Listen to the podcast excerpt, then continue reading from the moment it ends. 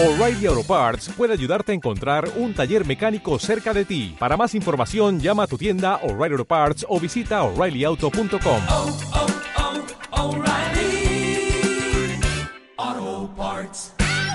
Bienvenida a Nido Talks, un espacio en donde te vas a enterar de todo lo que tenga que ver con la maternidad y la crianza de tus hijos, desde la concepción hasta la infancia. Y como ningún niño viene con instrucciones, invito a los mejores especialistas para resolver tus dudas y ayudarte a ser la mejor versión en el papel más retador e importante de tu vida, el de ser mamá. Soy Michelle Asís y estoy feliz de acompañarte. Hola y bienvenidos a otro episodio de Nido Talks. Hoy les tengo a una queridísima amiga que habla de temas padrísimos, de temas de crianza, de temas de niños. Y hoy vamos a empezar a platicar de un tema bien importante que es toda esta parte entre los conflictos entre hermanos, que es algo que muchas de ustedes lo han estado pidiendo porque es una situación que se da muchísimo en casa. Vane ya está invitada por segunda vez a este podcast. Vane, estoy muy, muy emocionada. Y les quiero platicar un poquito, una mini introducción de, que, de quién es Vane. Vane eh, empezó desde muy chiquita con todo este camino como consciente, empezó eh, haciendo como todo un camino espiritual con la cábala, este, y después cuando se convirtió en mamá por segunda vez, dijo, ¿qué hago? O sea, necesito buscar como más apoyo, ¿no? Como todos los papás que siempre buscan como, ¿qué puedo hacer? Eh, encontró el J Institute for Parenting y se certificó como coach de crianza consciente. Y desde ahí, bueno, se la ha vivido trabajando con papás, con eh, eh, cuidadores de los niños. De verdad que quien no la siga vaya corriendo en este momento a seguirla porque tiene una cuenta espectacular con un contenido increíble. Tiene cursos padrísimos de cualquier cosa que te puedas imaginar de crianza, de parenting, de todo. Y estoy muy contenta que estés aquí, Vane. ¿Cómo estás? Bien, estoy feliz de estar aquí de vuelta contigo, Mitch, eh, y hablando de este tema que la verdad nos aqueja a muchos, eh, es, es, algo que nos vuelve un poquito locas como mamás, como papás, así es que estoy feliz de platicar de este tema contigo. Ay, no, qué felicidad. Y aparte, Vane tiene dos hijos, entonces lo está hablando aparte de su parte muy profesional, de su parte muy personal, porque pues es algo que vives todo el tiempo, todos los días, ¿no? Todos los días, sí, sí, de verdad que viene de, o sea, mucho de lo que yo les voy a compartir hoy tiene que ver con el proceso que yo he pasado de, de trabajarlo esto con mis hijos, porque claro que como coach lo estoy trabajando constantemente con, con, mis clientes, pero es diferente cuando lo estás viviendo en carne propia, ¿no? O sea, así es, así es que viene del corazón, guys. Me fascina, Vane, gracias. De verdad que todo lo que haces siempre viene del corazón y me fascina eh, poder estar como en este podcast y en esta colaboración contigo. Pero bueno, vamos a empezar desde cero. ¿Qué tan común es el conflicto entre los hermanos?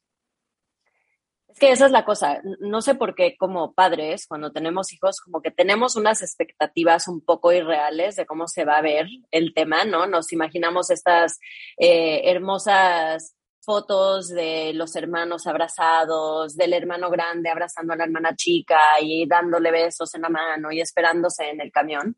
Pero la realidad es que eh, la base de toda relación humana un poquito parte desde el conflicto y la fricción, ¿no? Algo que yo le digo mucho a, a, mis clientes cuando me vienen y me dicen es que algo estamos haciendo mal porque mis hijos se la pasan matándose. Les digo, ¿alguna vez has ido a un safari, a un zoológico y has visto a los animales bebés? ¿Qué están haciendo? Uno encima del otro, mordiéndose, revolcándose, estos conflictos entre hermanos son biológicamente necesarios para que podamos, como seres humanos, aprender a relacionarnos el uno al otro, con el otro. Entonces, ¿son comunes? No solo son comunes, son necesarios, son biológicamente parte de lo que tenemos que hacer como seres humanos. Así es que sí, ¿no? O sea, lo vemos obviamente mayor eh, entre niños de siete años para abajo, o sea, este tipo de conflicto como más así, mamá, mi hermano me está haciendo.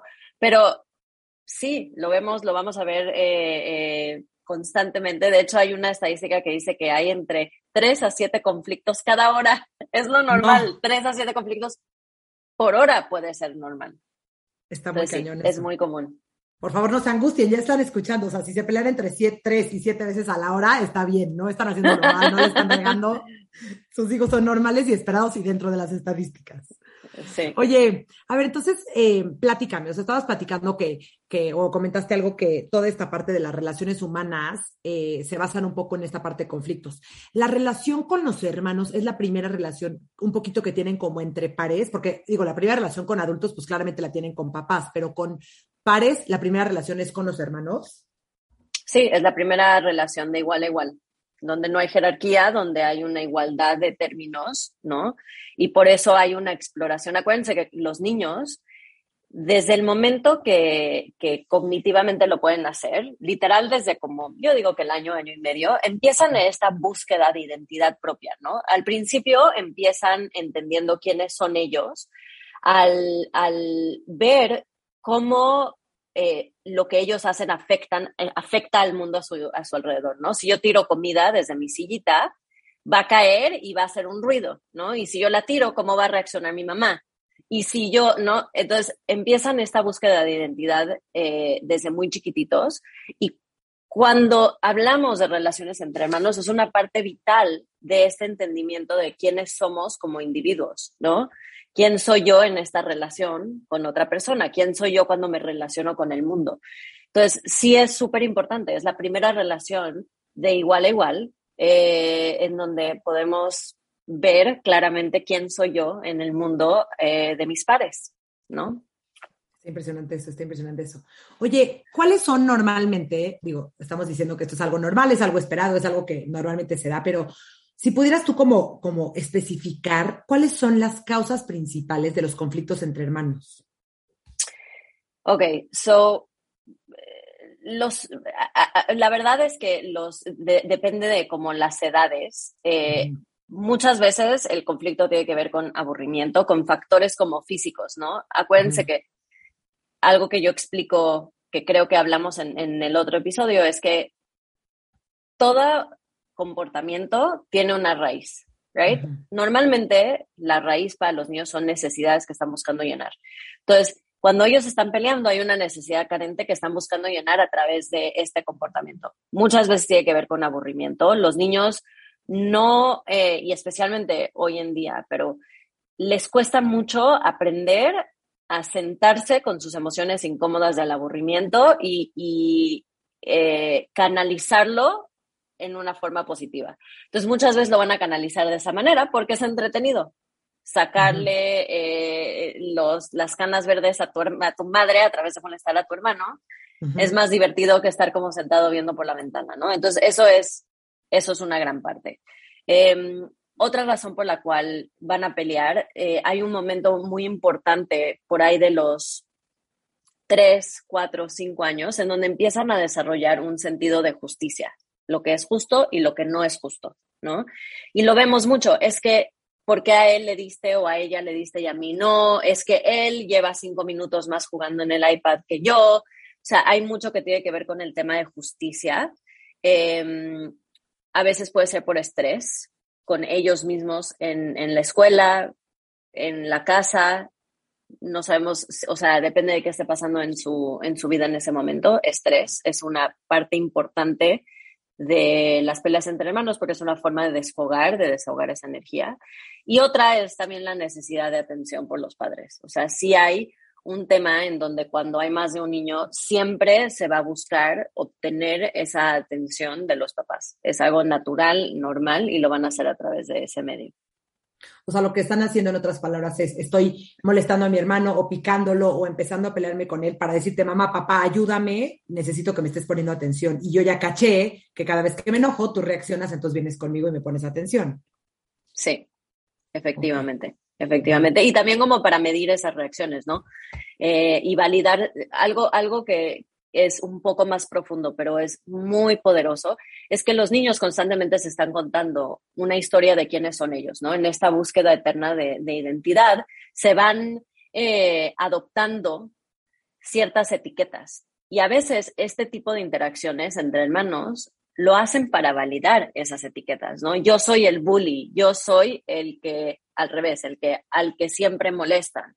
Yo soy el responsable, yo soy la eh, calmada, yo soy la dramática, y entonces van a buscar validar esas historias a través de esas interacciones con los hermanos y también a través de cómo los padres interpretan esas situaciones, ¿no? Y por eso hay que tener mucho cuidado de cómo nosotros como padres abordamos esos momentos en, en los que nuestros hijos tienen conflictos, de no seguir etiquetando, ¿no? De no eh, sellar la etiqueta que nuestros hijos solo se están dando. Me fascina, me fascina. Sí, esto, esto está increíble. Justo tenemos un episodio en el, en el, en el podcast, que, híjole, ya ni me acuerdo después de tantos qué número es, pero justo platicamos mucho de las etiquetas, en donde, y algo que mencionaste tú mucho, no solamente son las etiquetas eh, negativas, ¿no? Estamos como muy acostumbrados a no etiquetarlos negativamente, pero las vivimos elogiándolos y etiquetándolos de una manera positiva, y tampoco, porque también las etiquetas positivas les cortan las posibilidades y nada más los encierras en esta parte de, es que tú eres la linda, es que tú eres la que siempre te dejas, y tú eres la que, la que, la que aguantas, ¿no? o, o, el que aguantas, y, no, y tampoco se debe de de, sí, no. la parte positiva, ¿no? Sí, o sea, hay que tener mucho cuidado, sí, porque yo algo que, que veo mucho, especialmente entre hermanos, es que igual que con todas relaciones, como cada quien se pone un cierto sombrero, ¿no? O sea, yo soy el sombrero de esta persona, del que siempre o la que siempre hace ciertas cosas, o del molestón, o de, en, en, mi, en mi casa, por ejemplo, hay uno que es el que siempre molesta y el otro el que siempre se enoja, ¿no? Y ellos ya se compraron esos papeles y es todo un esfuerzo ayudarlos a salirse de esos papeles porque se sobrecompensan, ¿no? Como una relación de pareja. Si una es la ordenada, el otro se puede permitir desordenar porque ella es la, des ella es la ordenada. Yo entonces tengo que ser el desordenado. Entonces son ciertos sombreros que nos ponemos y con nuestros hijos ayuda mucho a sacarlos de esos sombreros que se pusieron para que experimenten otras cosas. Tú no siempre eres el que hace esto, ¿no? ¿Qué pasa si haces esto otro? Y abrirles esas posibilidades para que no se encasillen. Porque si vemos como comportamientos repetitivos, puede ser que haya ahí una, una autoetiquetación o también la etiquetación externa que está sucediendo, que, que está jugando ese papel, ¿no? No, sí, está súper importante. Oye, ven, otra cosa, una cosa. Eh, cuando los niños empiezan a tener como este sentido de justicia, también pueden surgir mucho como esta parte, digo, y desde antes, ¿no? Pero como la parte de los celos, ¿no? Eh, yo creo que también puede ser una de las causas en donde también exista como esta parte de los conflictos, ¿no? Lo podemos ver desde que el hermanito nace, entonces el, el, el mayor está como muy celoso, entonces busca como buscar conflictos y así. ¿Qué podemos uh -huh. hacer como papás cuando vemos que uno de nuestros hijos está celoso del otro eh, y que está manifestándolo por medio de conflictos o de, o de berrinches o de ¿no? cualquier manifestación emocional que esté teniendo?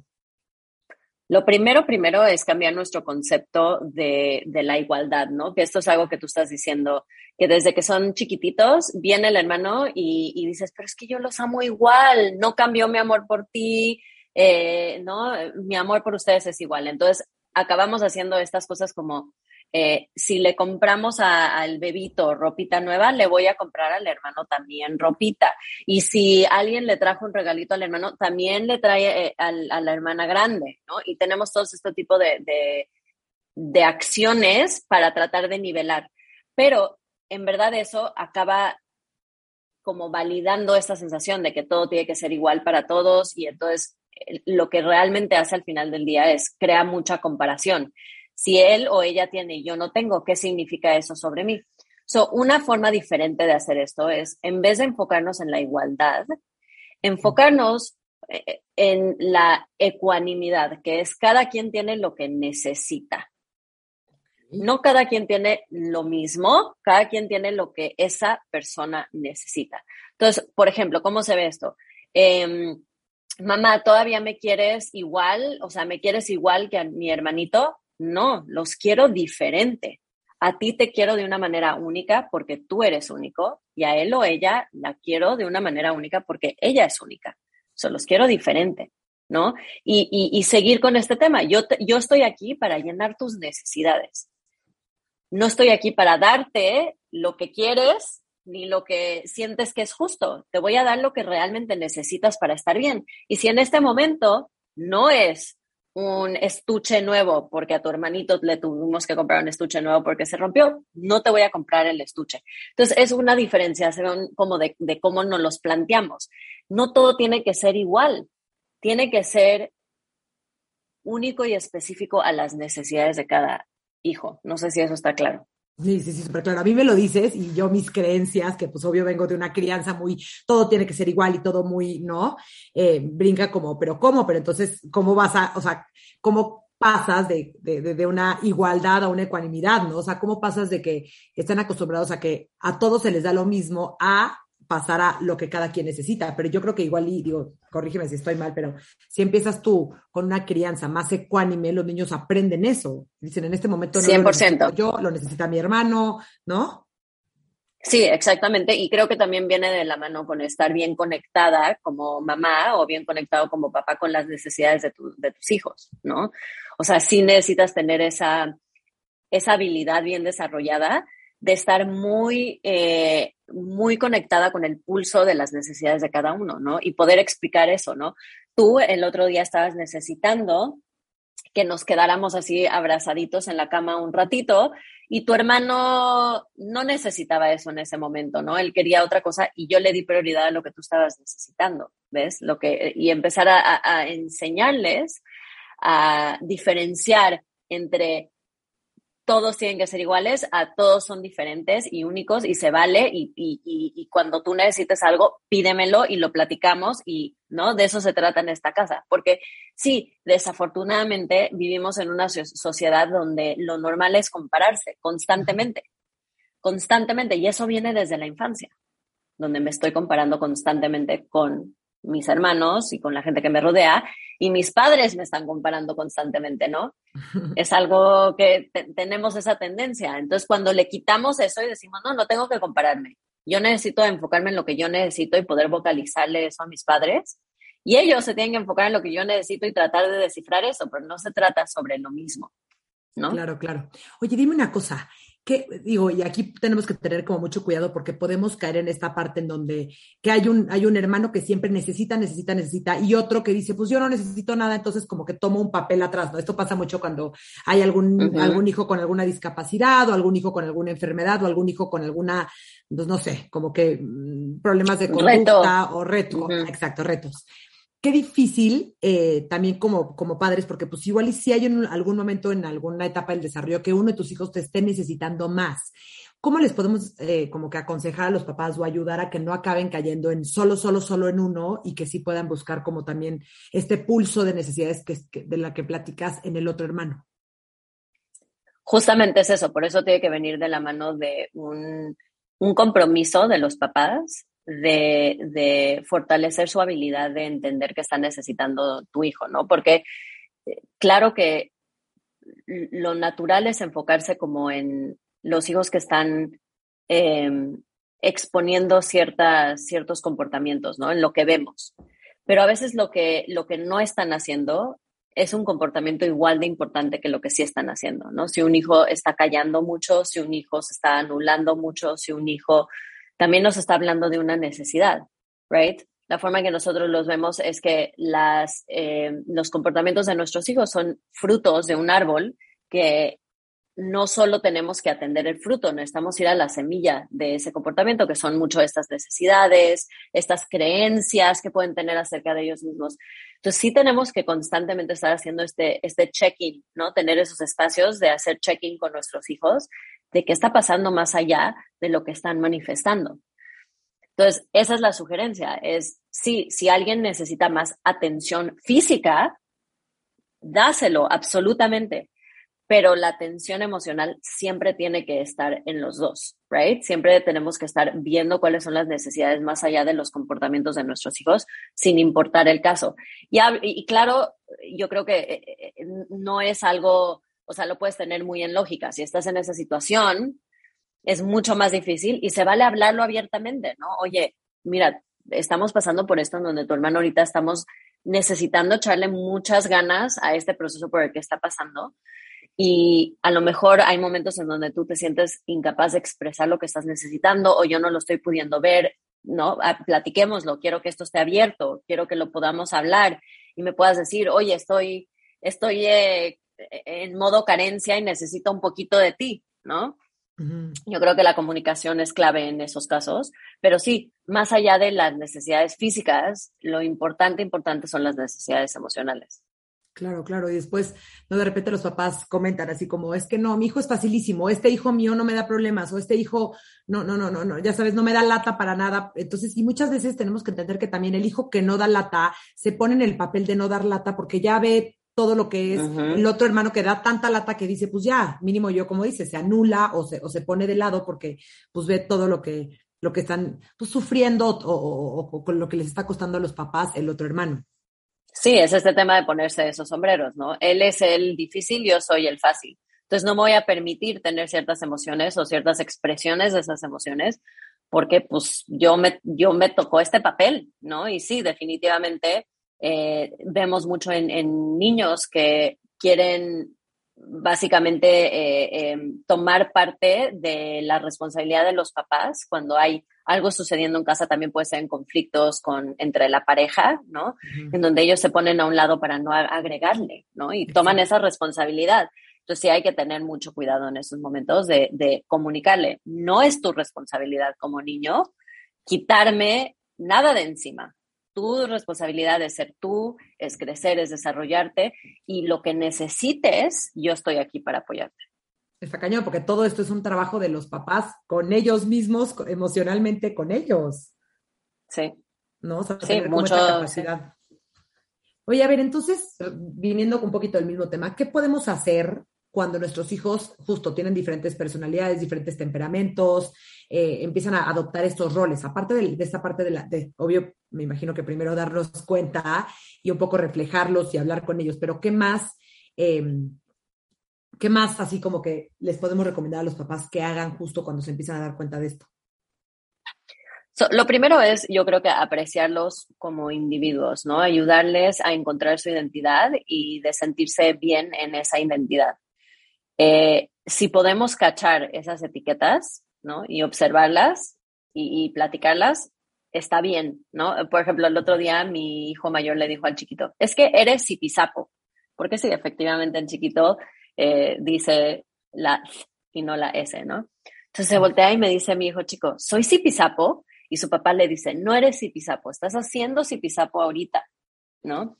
Entonces, este tipo de cosas, que es algo muy sencillo, pero cuando nos cachamos, cuando estamos conscientes de cuando estamos etiquetando o diciendo absolutismos como tú siempre eres, tú nunca haces, es que yo siempre contigo, hay, eh, hay que estar muy conscientes porque estamos cayendo en etiquetar, ¿no? Entonces, darles, eh, darle la vuelta a esto y poder apreciarlos como individuos, ¿no?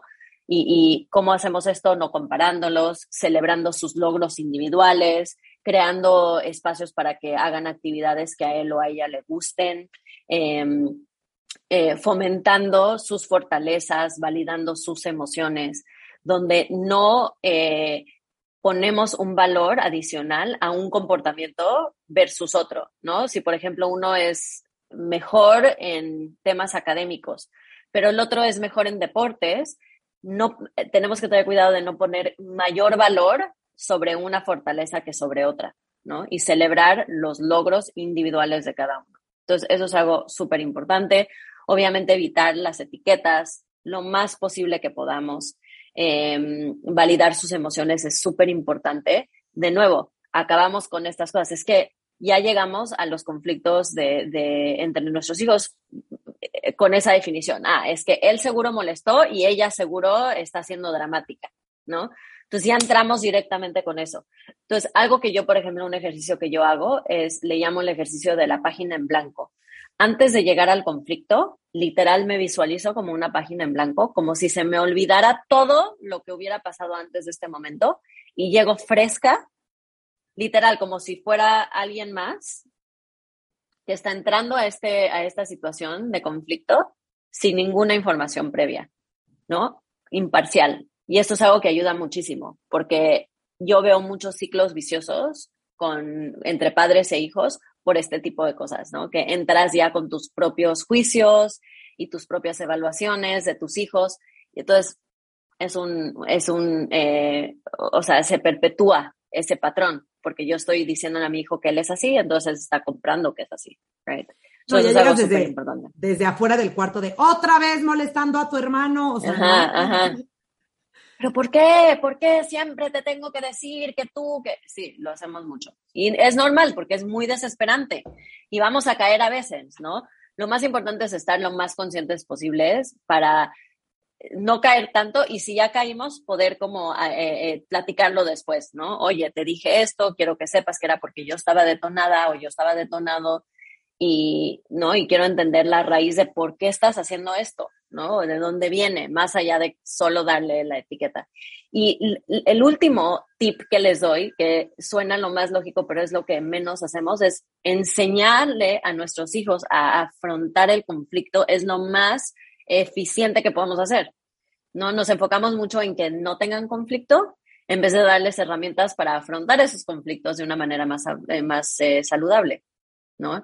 Enseñarles herramientas de expresar sus emociones sin culpar a los demás, de eh, enseñarles diferentes como técnicas como tomar turnos, darles herramientas en ese momento de autorregulación, por ejemplo, ayudarles a fortalecer su empatía, eh, crear dinámicas, ¿no? Por ejemplo, el típico que la pelota, el que tiene la pelota es el que puede hablar, ¿no? Entonces se van pasando la pelota. X, darles así literal. ¿Cómo le pueden hacer para así estar en conflicto? Porque sabes que vamos a afrontar conflicto en nuestra vida. Va a suceder. Va a suceder en el trabajo, en la escuela, en wherever. So, ¿Qué les puedes dar tú en este momento en donde están eh, en una situación súper misericordiosa, porque es en familia, con gente que te quiere, que nunca te va a parar de, hablar ni te va a correr de tu trabajo, ¿no? ¿Cómo le puedes dar ahora las herramientas para que empiece a practicar, eh, afrontar conflictos de una manera más fuerte, más saludable, más clara? Y eso es lo que yo creo que nos falta mucho. Está padrísimo. Oye, ¿cuál es, por qué recomiendas enseñarles a resolver conflictos y no resolvérselos nosotros? Creo que es algo bien importante que hay que platicar, porque tendemos, o sea, no muchas veces más rápido, más fácil, ya, ya, ya, tú vete para allá, tú haces esto, dale el juguete, 15 eh, minutos tú, 15 minutos tú, ya dejen de pelearse y te vas. ¿Por qué no nos conviene o por qué sería como más eficiente o mejor a largo plazo el enseñarles a? Es que justamente eso, sí, el, el tema de resolverles conflictos nosotros como padres, que ni siquiera funciona, es la verdad, es la realidad. Es que vamos a tener que hacerlo por siempre porque ellos nunca van a desarrollar el músculo necesario para empezar a resolverlo ellos solos. Right? Te voy a dar un ejemplo. Hace unos meses fuimos a como unas, literal, unas cabañitas a la mitad de la nada al lado de un lago. Y éramos las únicas personas ahí.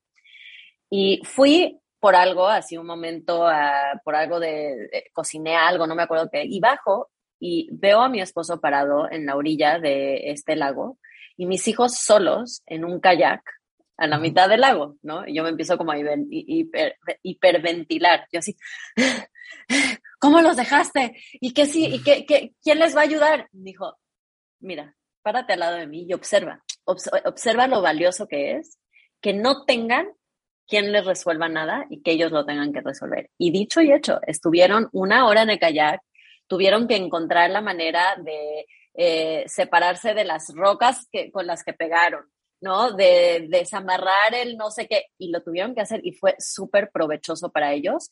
Y, fue increíble para mí como mamá poder ver, híjoles, es que, o sea, resolverlo solo es mucho más eficiente y mucho menos drenante para mí como mamá que estar micromanejando todo el tiempo. No, es que tú no le digas eso. ¿Y por qué le dijiste eso? Es que tú, man, ellos aparte, no solo eso, pero se sienten súper bien cuando pueden resolver sus propios conflictos. Entonces, sí, el bottom line es, le estás dando herramientas de por vida al permitirles que resuelvan sus propios conflictos y darles herramientas para hacerlo. Y obviamente tú te salvas muchísimo, muchísimo eh, dolor de, de, panza. Sí, yo creo que al principio igual y es más complicado, más difícil, te cuesta más trabajo, pero a, a largo plazo es muchísimo más beneficioso tanto para ti como para ellos. Sí, claro, porque aparte acuérdate que tú no vas a estar ahí en la escuela, en el recreo. Tú no vas a estar ahí eh, con tus amigos cuando sean adolescentes. Tú no vas a, estar ahí en la oficina ni vas a estar ahí en su matrimonio, right? Nosotros como padres, en verdad, somos más que más que pensar en el ahorita, tenemos que pensar que somos las personas que le están dando las herramientas que los van a formar como como adultos, right? So, ¿qué quieres que diga tu nuera o tu nuero de ti sobre cómo le enseñaste a tu hijo a resolver conflictos? Right? Es algo súper poderoso. Oye, a ver, dime una cosa. Entonces, ¿cuál es el rol de mamá o de papá con un conflicto entre hermanos? O sea, ¿qué tanto intervengo, qué tanto no? Eh, no, o sea, me encantó el tip o el ejercicio este que nos dices de como que entrar un poco con la página en blanco, pero ¿qué tanto me meto? ¿Qué tanto intervengo? ¿Qué tanto eh, pongo palabras en la boca de cada uno? ¿Qué tanto guío? Ok. La regla de dedo es, si nadie se está eh, lastimando, probablemente puedes no intervenir. ¿Ok? O sea, interven solo cuando ya se apeligra la integridad física de uno de los dos. Obviamente no siempre te van a dejar, ¿no? O sea, te van a seguir por la cocina diciendo, mamá, mamá, mamá, me está diciendo, es que me está molestando yo, yo bromeo con mis hijos que me dicen, no, uno me dice, mamá, Abrami me está molestando. Entonces yo le digo a Abrami, Abrami, David me está molestando. Y él le dice a alguien más, papá, mamá me está molestando. Ya nos reímos, ¿no? Pero es que sí, es, es el, lo común es que, que quieran que intervengas. Entonces tú necesitas hacer un ejercicio proactivo y consciente de alejarte un poquito de la situación, diciendo cosas como, yo tengo confianza plena que ustedes pueden resolverlo entre ustedes. ¿No? Entonces, ¿qué puedes hacer? Uno es validar la situación, ¿no? Wow, veo que los dos quieren jugar con este mismo juguete. Mm, es un buen reto. Está difícil, puede ser frustrante, pero estoy segura que pueden encontrar la manera de, de que ambos puedan obtener lo que quieren sin pelearse. ¿No? Entonces, ese tipo de cosas donde yo valido lo que está pasando y les doy mi voto de confianza de que ellos van a poder resolverlo. Y puedo intervenir las intervenciones más poderosas son las que en vez de, dictar lo que se tiene que hacer, se vocaliza lo que está sucediendo. Veo que tú estás muy frustrado porque no estás pudiendo eh, expresar lo que tú quieres. Mm. Y lo dejas ahí y dejas que ellos lo tomen, ¿no?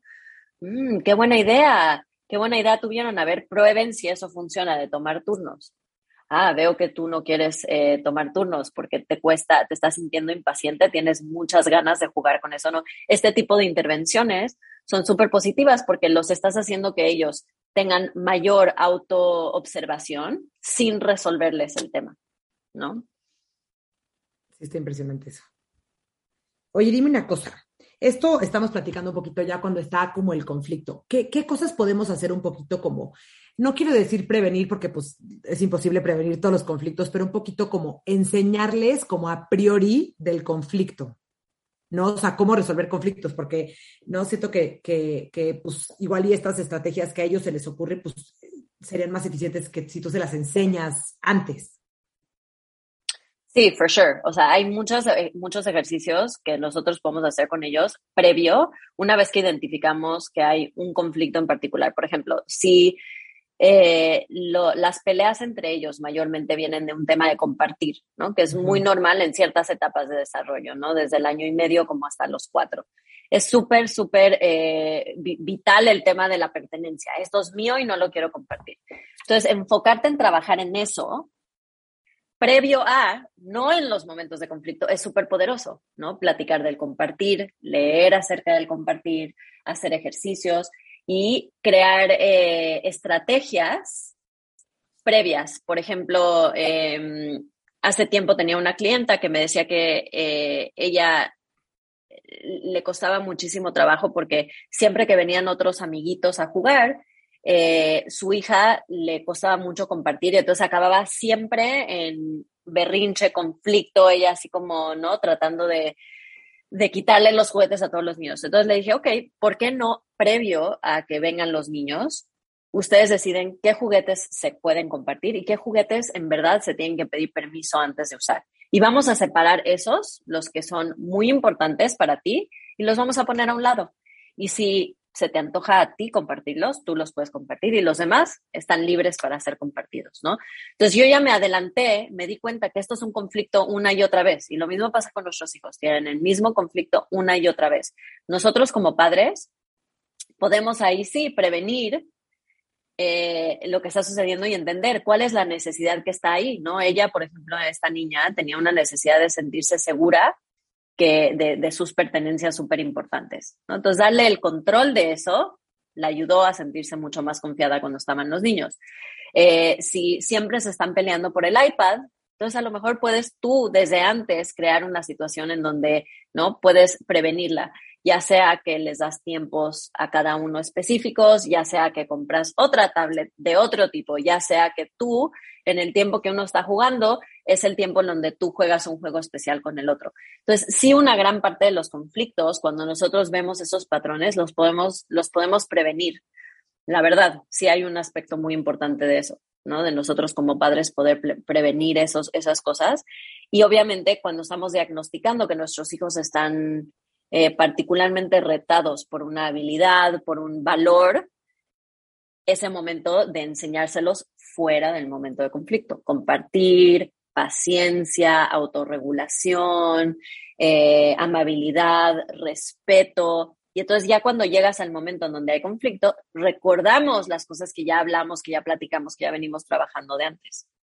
Sí, qué importante. Ahora, quiero aclarar algo bien importante. Que podamos prevenir los conflictos no significa que vas a prevenir todos los conflictos, no, significa que vas a poder controlar que no haya conflictos, no significa, porque muchas veces es como, pero es que ya hice todo y aparte sigue habiendo conflictos. Van a seguir habiendo conflictos, ¿verdad, Vané? Sí, ah, como les dije, los conflictos son, no solo son eh, eh, inevitables, son necesarios, ¿ok? Acuérdense, a través de estas situaciones con nuestros hijos, ellos aprenden a entender a los demás, aprenden a negociar, aprenden resolución de, problemas, ¿no? Eh, aprenden más acerca de quiénes son ellos como individuos, aprenden a ceder, o sea, son importantes estos momentos de conflicto.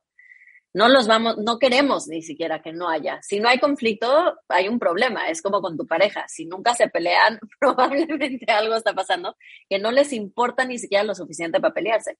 Entonces, los conflictos entre hermanos son positivos. La idea es usarlos como oportunidades de aprendizaje, de crecimiento y eh, de, de diagnosticar cuáles cosas les están causando conflicto o, dificultad a nuestros hijos que podamos trabajar antes, previo a que suceda. ¿No? Claro, claro. Oye, ¿qué pasa y cuáles son las consecuencias, igual y un poco negativas, si yo como papá soy súper sobreprotector y todo el tiempo quiero estar resolviendo los conflictos de mis hijos?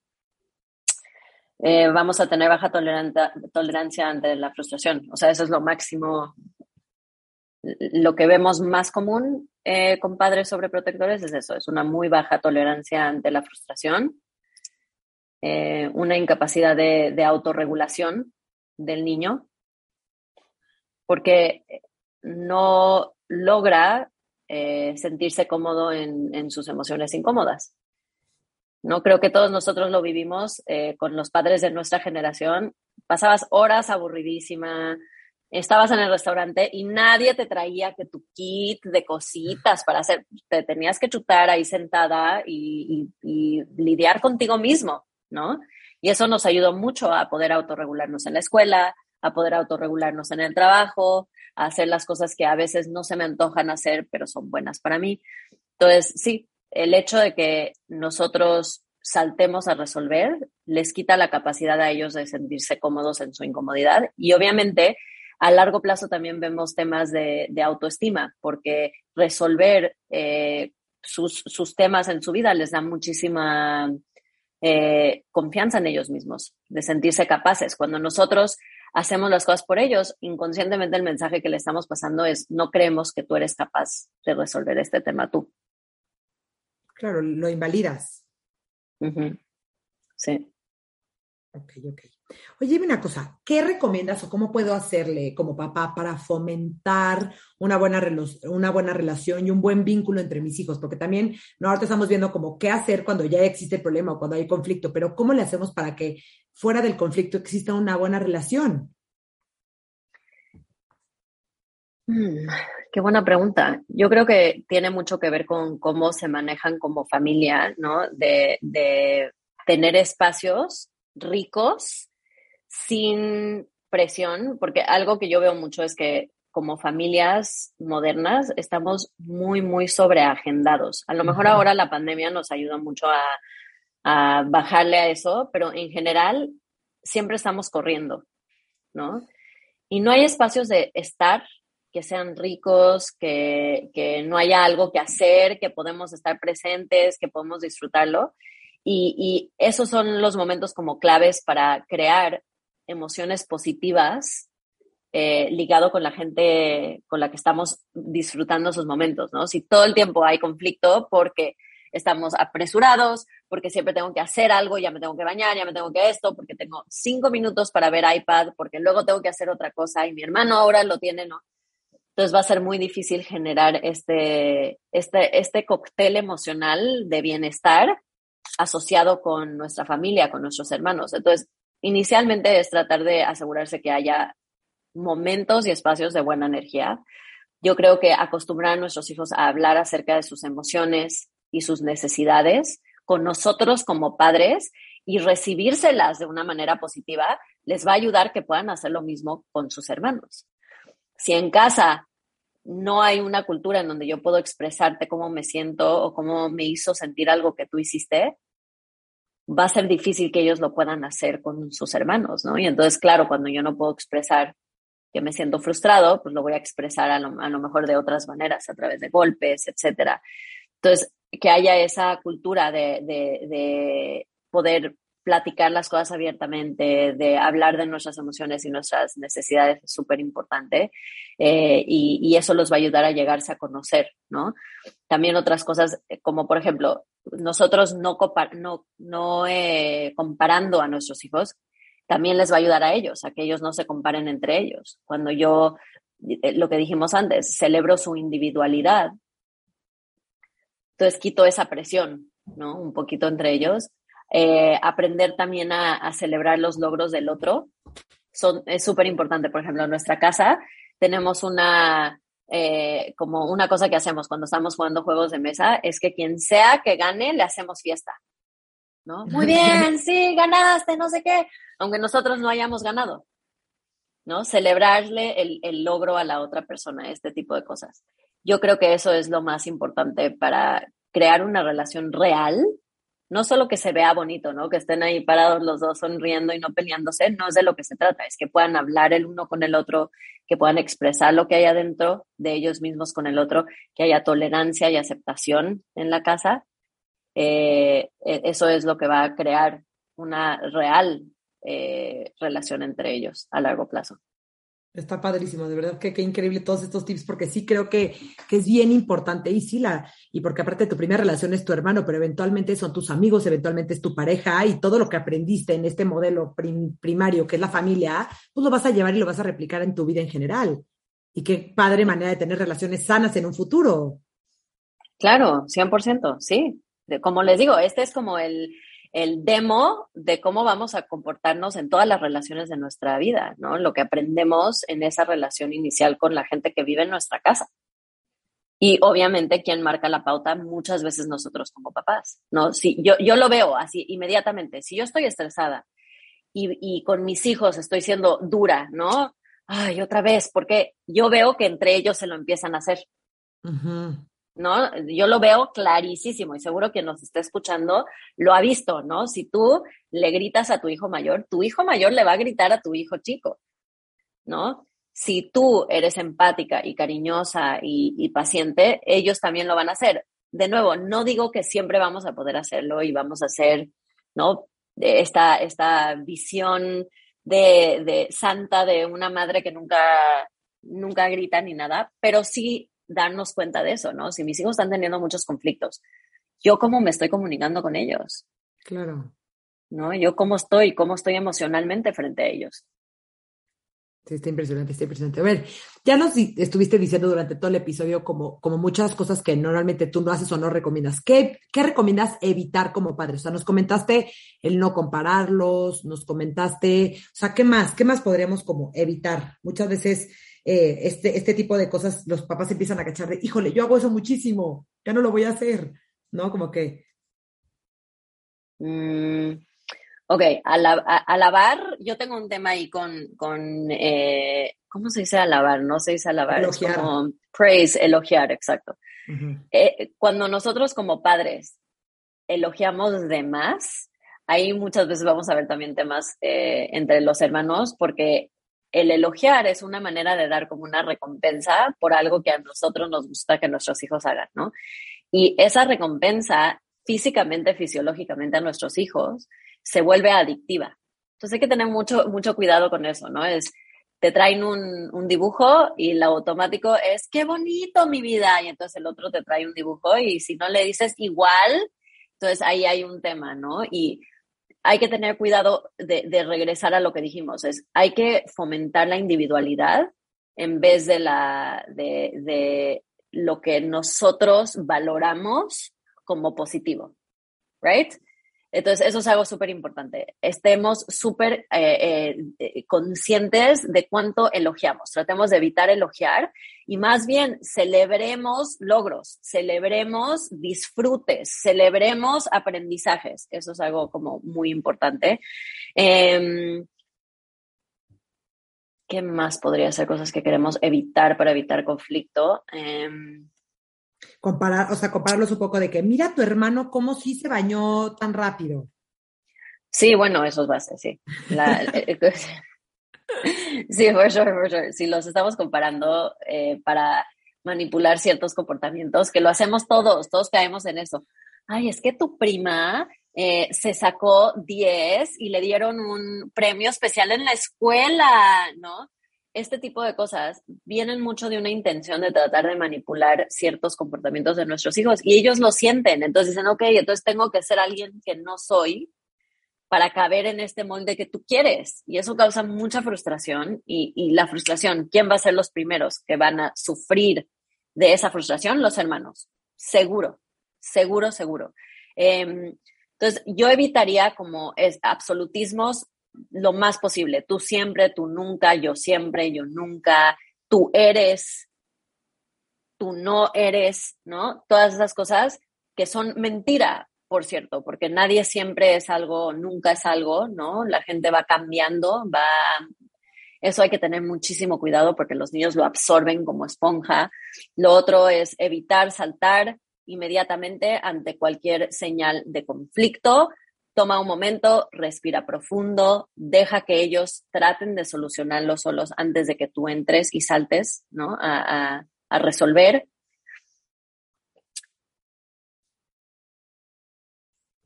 ¿Qué más podemos evitar? no, yo creo que sí, todos los tips que nos diste están buenísimos, porque aparte durante todo el episodio estuviste diciendo, diciendo, diciendo varias cosas como muy, muy importantes.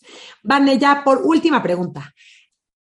¿Hay algún libro que recomiendes, algunos cuentos para niños? Porque digo, los cuentos como son grandes herramientas y a los niños les ayudan mucho muchas veces a entender. ¿Hay alguno, alguno que recomiendes o que digas, no, está ideal este, les va a ayudar mucho? Hay varios. Para papás hay uno que se llama eh, Hermanos sin rivalidades, de Adele Faber. Es de la misma que escribió Cómo hablar para que niños escuchen y escuchen para escuchar para que tus hijos hablen. Eh, está muy bueno porque ella lo que hacía, ella con, con su amiga, es que son dos autoras, si se me fue el nombre, pero bueno, ellas hacían muchos workshops para papás y usan las experiencias reales de esos papás con ejemplos, con caricaturas, para ayudarte como a encontrar nuevas formas de, de atacar problemas que vemos todo el tiempo.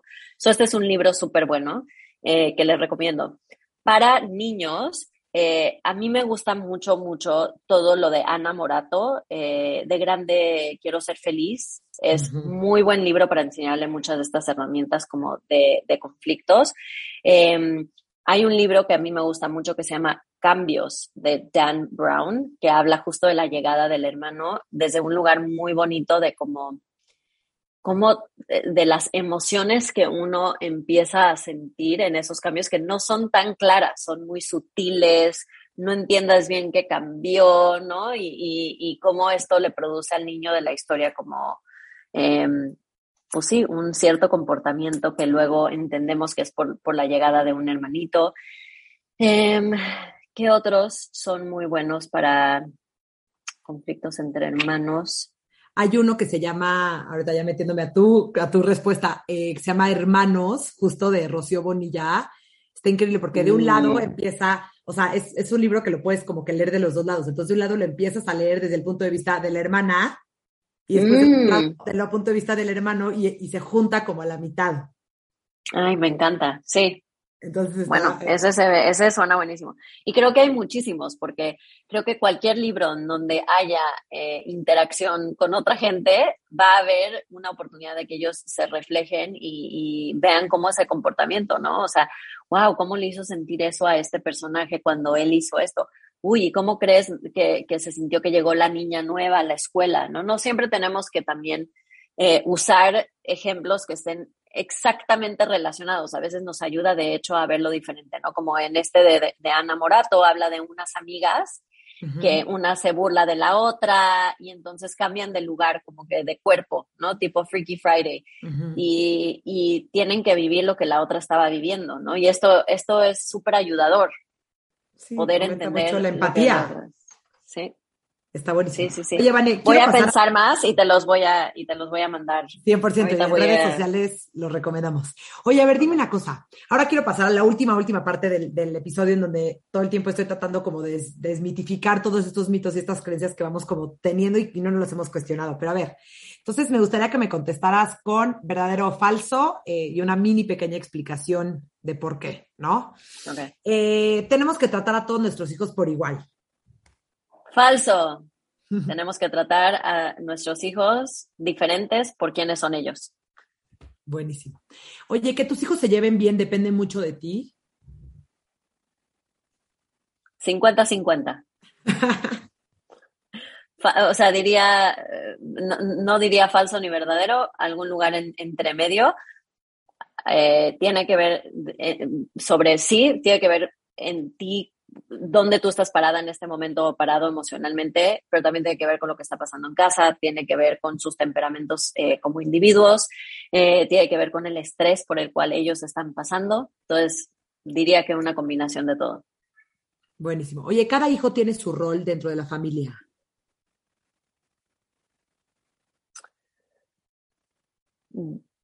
Diría que no debería de ser así.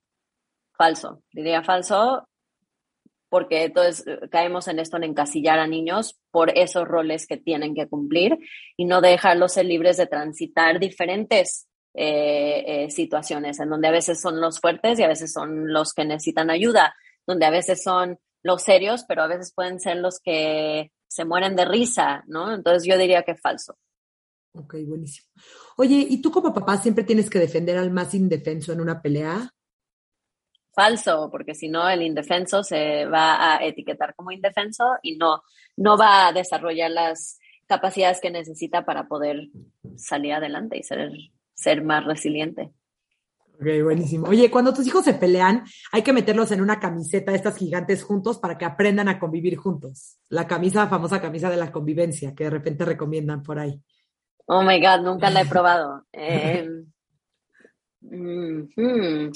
Eh, no, no, falso, no, no me imagino que eso sería necesariamente, pero a lo mejor lo voy a probar y te aviso.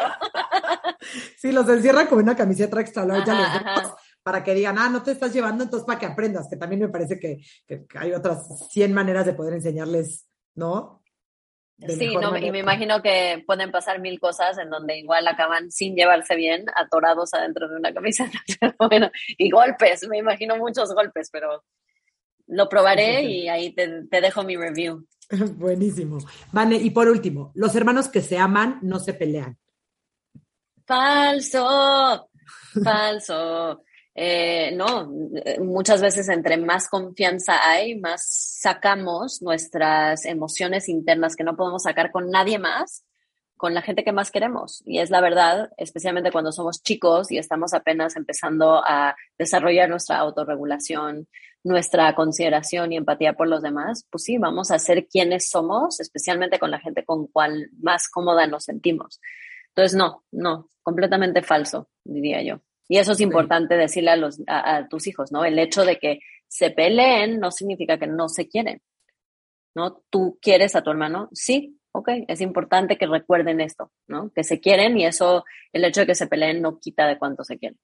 Está buenísimo. Vane, de verdad que muchísimas gracias. Qué gran episodio, eh, información valiosísima. Todos los papás lo tienen que escuchar porque de verdad es bien importante no quedarse tranquilos y entender que es parte de y tener herramientas de qué hacer cuando suceda.